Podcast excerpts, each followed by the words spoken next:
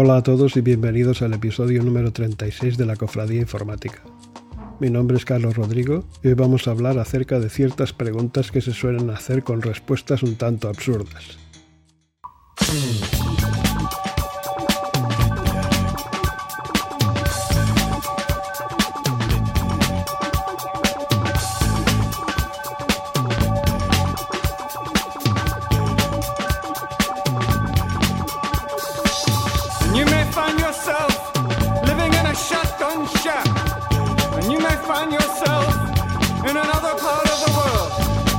May find yourself behind the wheel of a large automobile. And you may find yourself in a beautiful house with a beautiful wife. And you may ask yourself, well, how did I get here? Letting the days go by. Let the water hold me down. Letting the days go by. Water flowing underground into the blue again. After the money's gone. En YouTube se pueden encontrar legiones de gurús de toda clase de tecnologías, lenguajes y herramientas. Como ya dije en un capítulo anterior, al principio de la serie, la mayoría de estas personas no saben enseñar.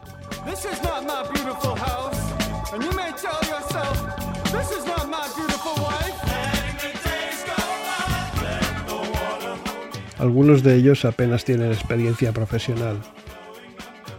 Y esto resulta evidente por los consejos que dan. Me gusta investigar al respecto y ver las novedades que se van produciendo. Recientemente descubrí por accidente un vídeo en inglés titulado ¿Debo aprender PHP? con el subtítulo No es lo bastante cool o guay o chévere si lo prefieres. Parece ser que en el vídeo se aconsejaba no aprender el lenguaje porque no es cool. Supongo que lo que quieren decir con esto es que con PHP no vas a poder hacer nada interesante, o que las aplicaciones que desarrolles se van a ver bastante feas.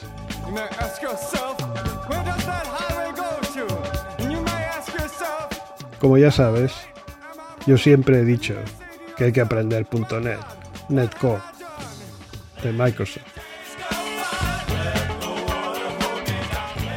Pero no he dicho que otros lenguajes sean una porquería y que aprenderlos sea una pérdida de tiempo. De hecho, considero que una vez has aprendido bien un lenguaje, es necesario aprender algunos más. En el mundo de hoy, esto es muy necesario. Parece que los lenguajes se están especializando un poco. Por ejemplo, aquellos que necesiten hacer algo relacionado con la inteligencia artificial o la visión computerizada tal vez quieran explorar Python. ¿Por qué? Pues porque Python tiene muchas librerías que se pueden cargar en tus proyectos relacionados con esos temas.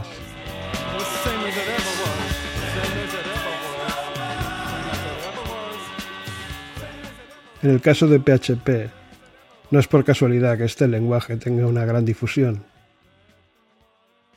Hay muchos sitios web desarrollados con este lenguaje.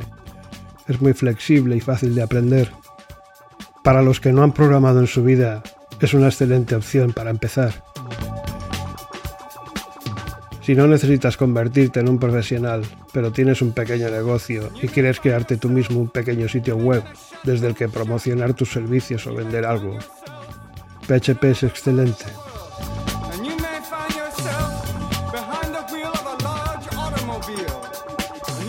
Pero para mí, la principal razón para tener PHP en mi caja de herramientas es WordPress. Para los que no lo sepan, WordPress es un gestor de contenidos gratuito. Es relativamente sencillo instalarlo en un servidor web. De hecho, algunos servicios de alojamiento lo ofrecen como opción estándar. WordPress empezó siendo muy popular para los bloggers, ya que crear un blog o un medio de comunicación en el que publicar noticias fue su razón principal de ser.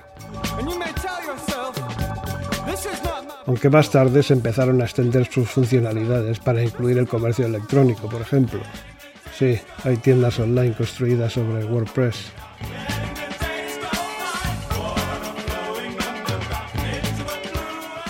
Hay miles de módulos que puedes instalar en WordPress para aumentar sus funcionalidades. Por ejemplo, puedes instalarle un módulo de gestión de citas, algo que puede ser muy útil si eres médico dentista. ¿Y sabes qué? WordPress ha sido programado en PHP. O sea, si sabes PHP, puedes extender tú mismo su funcionalidad. O crear tus propios módulos y venderlos.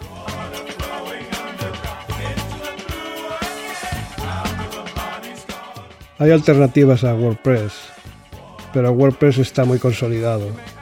Lleva décadas en el mercado. Hay mucho código relacionado con él.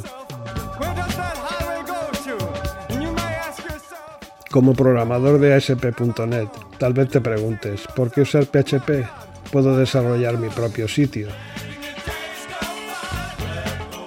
Bien, eso depende. El tiempo es oro. ¿Para qué gastar tiempo reinventando la rueda? También podrías construir tu propio automóvil, pieza a pieza, si te lo propones.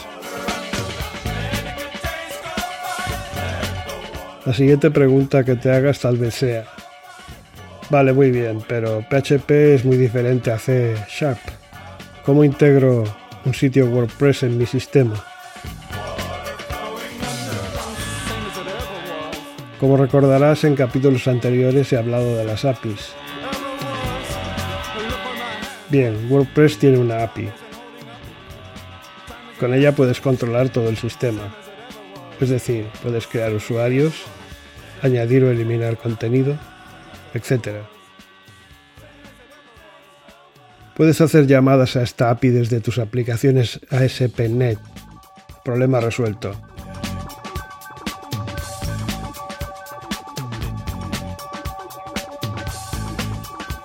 Ahora me gustaría volver al principio, para hablar de nuevo del vídeo de YouTube que he mencionado. Hay un concepto muy importante en este negocio que se llama profesionalidad. De hecho, ese concepto es importante en otros negocios también. Hay cosas que hay que hacer sí o sí, independientemente de que te gusten o no. PHP hay que aprenderlo. Hay muchas posibilidades de que te encuentres con él cara a cara en alguna compañía. No se trata de que te conviertas en un experto, pero sí de que comprendas sus fundamentos, cómo funciona, con qué herramientas se programa, con qué frameworks cuenta, etc. Es también posible que tengas que hacer una migración de aplicaciones desde PHP a ASP.NET Core. Y recuerda, puedes empezar en PHP con una computadora de 40 dólares y el sistema operativo Linux. Recuerda también que aprender a programar es un proyecto a largo plazo. No vas a llegar a la cima en poco tiempo. Recuerda la regla de las 10.000 horas. Tómatelo con calma, dije una vez.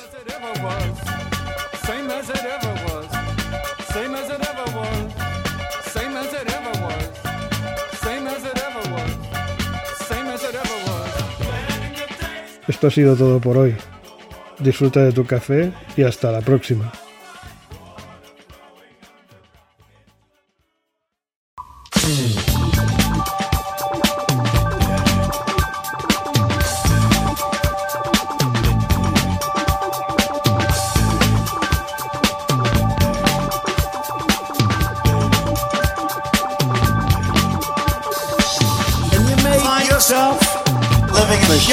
Shack.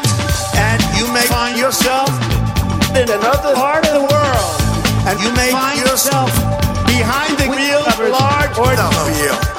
And you may find yourself in a beautiful house with a beautiful wife. And you know, you may say to yourself, well, how did I